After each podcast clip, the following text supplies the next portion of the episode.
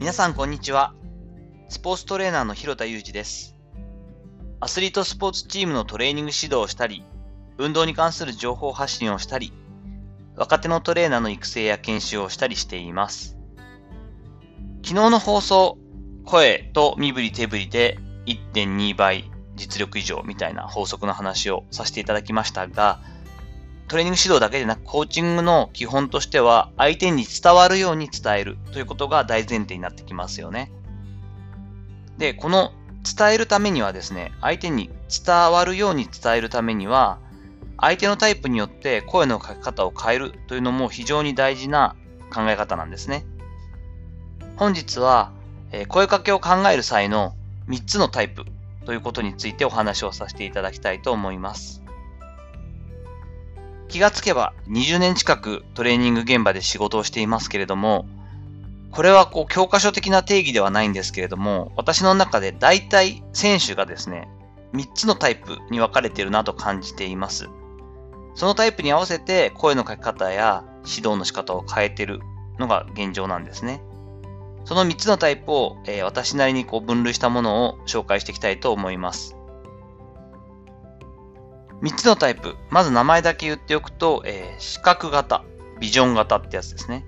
で、聴覚型。どちらかというとこれは理論型とも言えます。で、3番目は感覚型、こうフィーリングタイプっていう感じです。視覚型、聴覚型、感覚型の3つに分けています。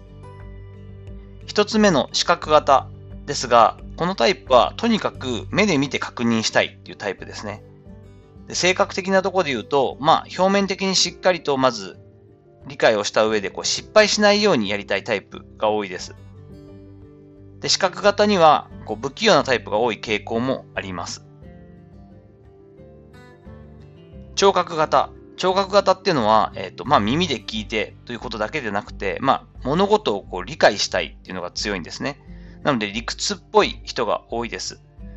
聴覚型っていうのは、こう比較的、あとこじらせてしまうと、もう自分はやりたくないとか、合わないとすぐ決めてかかりがちでもあるので、伝え方に一番気を使うタイプでもあります。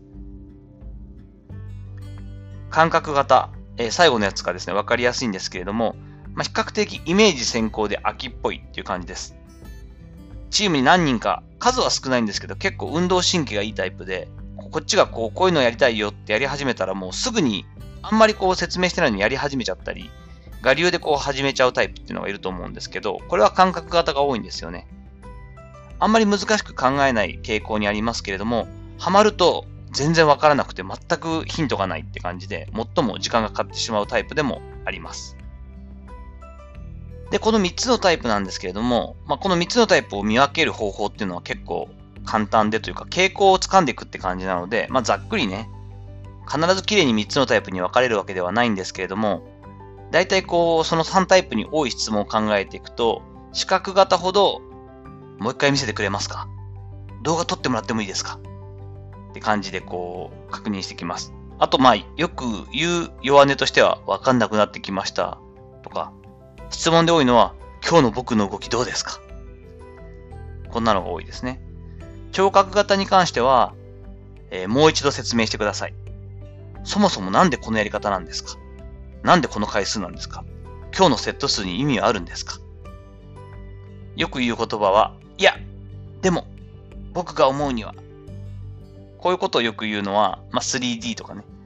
でも、だってっていうのも結構聴覚型に多い気がします。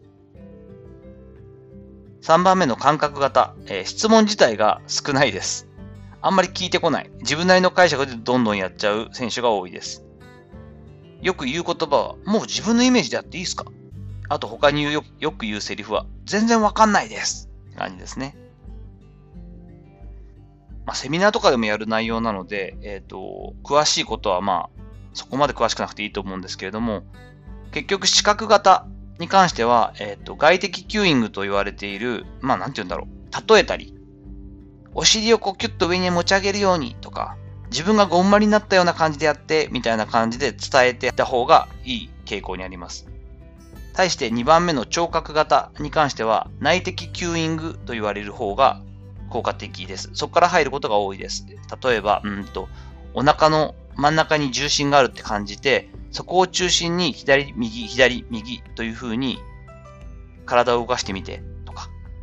右手と左足、左手と右足っていうように交互に出ていくのが理論的には動きやすいから、そういうイメージでまずリズムよく動かしてみてとか。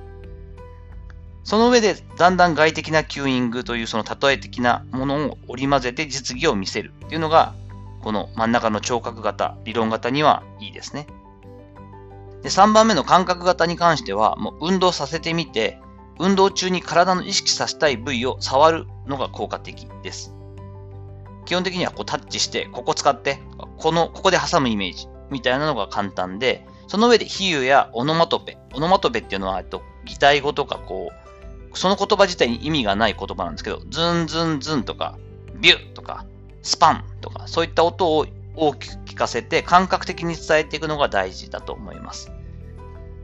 この3タイプにさらに、えー、ポジティブタイプ、ネガティブタイプじゃないんですけれども、表タイプと裏タイプっていうのを大体僕は考えて、その6タイプの組み合わせで考えているんですけれども、そこまでこう、機械的にやらなくても感覚的にわかると思うんですよね。あ、この子はちょっと理屈っぽい聴覚型だなとか、とにかく物事を早く、正確に見たままやりたいっていう視覚型だなとか、あ、こいつは完全にセンスもあるし、あの、当たり外れ大きいけど感覚型だなっていうのは